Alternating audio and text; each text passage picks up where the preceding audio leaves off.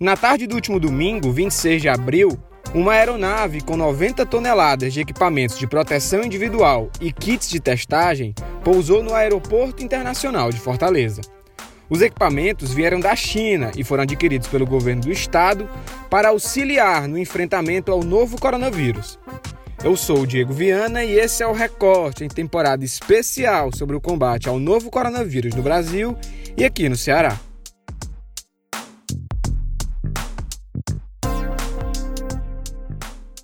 Os testes de pesquisa viral direta serão distribuídos entre a capital e municípios do interior, que já apresentou avanço no número de casos e óbitos. Os kits estarão em hospitais municipais, estaduais e também em unidades de pronto atendimento. Horas após o desembarque dos equipamentos, o secretário de Saúde do Ceará, Dr. Cabeto, esclareceu que os insumos devem suprir a demanda do Estado por até três meses e anunciou também a realização de testes em massa, utilizando o formato drive-thru. A repórter do Povo, Ismia Carini, traz mais detalhes sobre a operação. Secretário de Saúde do Ceará, Dr. Cabeto, anunciou que o Estado vai começar a fazer testagem em massa do novo coronavírus a partir de um esquema drive-thru. Esse sistema pretende atender a população a partir do agendamento feito no aplicativo da Secretaria de Saúde, onde as pessoas podem escolher o dia e o horário para a realização dos exames. De acordo com Cabeto, um carro será encaminhado para fazer a coleta dos exames e a proposta é evitar aglomeração. Outra coisa importante que o Dr. Cabeto comentou é que os testes utilizados nesse esquema têm diagnóstico previsto para até 4 horas. Já a prioridade dos exames será para os casos suspeitos e pacientes sintomáticos da doença. Ao todo, serão 120 mil testes de RT-PCR, que são os testes mais sensíveis e precisos na detecção do vírus. Esses 120 mil testes devem chegar até 4 de maio, de acordo com a previsão do secretário. A equipe da secretaria também pretende avaliar como esses testes serão distribuídos. De acordo com Cabeto, a decisão leva em conta a densidade populacional e o número de casos por municípios do Ceará. Como Fortaleza concentra o maior número de casos da Covid-19, é esperado que ela seja abastecida com uma maior quantidade desses kits de testagem, mas isso ainda deve ser confirmado pela equipe da Secretaria da Saúde em uma nova coletiva. Atualmente, as testagens são a única e principal forma de diagnosticar a Covid-19 no Brasil. O crescimento do número de casos confirmados no Ceará estão relacionados aos métodos de testagem utilizados na rede pública. A repórter do Povo, Marília Freitas, explica como está sendo feito o diagnóstico do novo coronavírus na rede pública de saúde do Ceará. O aumento no número de casos do novo coronavírus no estado tem relação direta com as testagens disponíveis na rede pública, que também vem aumentando.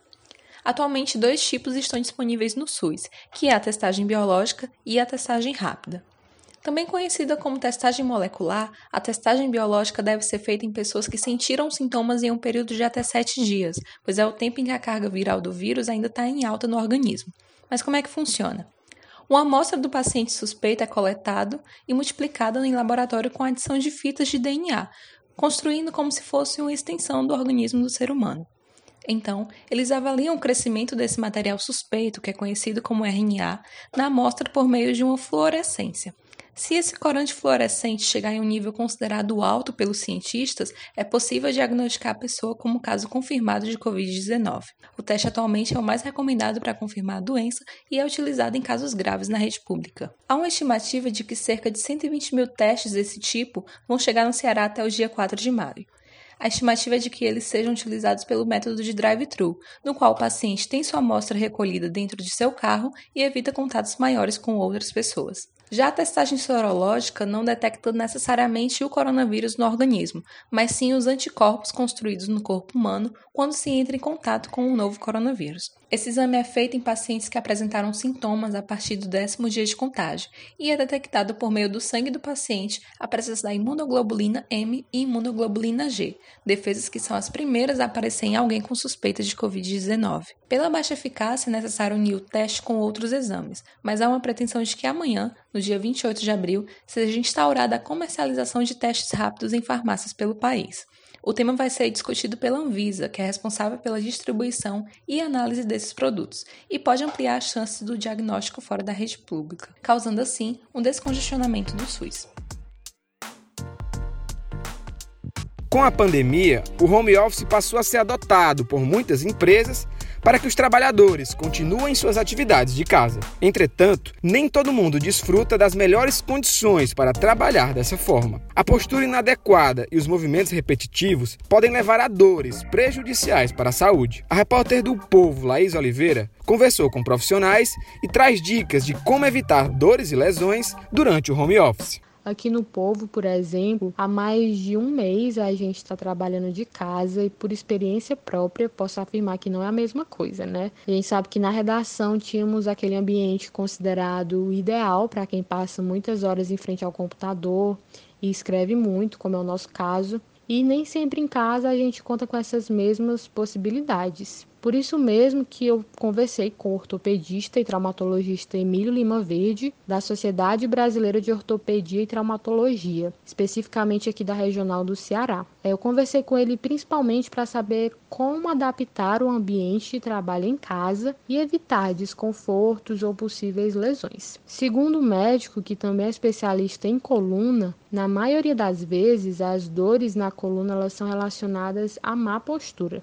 Para o doutor, uma cadeira apropriada é aquela com apoio da parte mais inferior da coluna lombar. Quando existe esse apoio, a coluna fica mais ereta. Na falta dele, a recomendação é colocar uma almofada para subir o assento. Ainda de acordo com o médico, em posição normal, ereta, a cabeça pesa cerca de 5 quilos, mas quando a gente se curva para ler textos, ver vídeos ou responder mensagens no celular, a sobrecarga no corpo chega a 15 quilos. Com o passar do tempo, isso pode desencadear lesões na coluna cervical ou na coluna lombar. Mas para quem já está sofrendo com as consequências, as dores por causa do home office, é, o ideal é não optar pela automedicação, tá? A orientação é fazer uso de compressas de gelo por aproximadamente três dias seguidos. Depois disso, também pode ser feita compressa de água morna para ajudar no relaxamento das fibras musculares. Se as dores elas são frequentes e pioram com o decorrer dos dias e também estão associadas a algum outro sintoma, como febre, aí sim é hora de procurar um atendimento médico. Agora aí vão algumas dicas que o ortopedista Emílio Lima Verde citou para quem está em home office.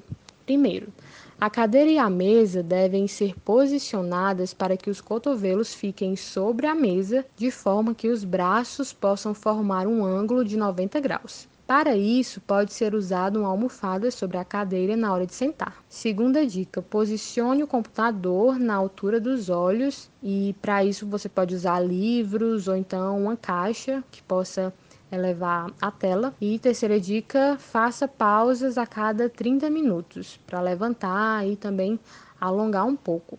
Uma coisa que o doutor citou é que as pessoas coloquem o alongamento na sua rotina mesmo, que façam alongamento antes, durante e depois do trabalho em casa.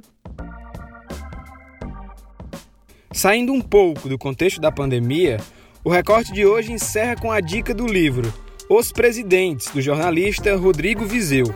O livro foi inspirado no podcast O Presidente da Semana e traz a história daqueles que ocuparam a cadeira presidencial de Deodoro a Bolsonaro.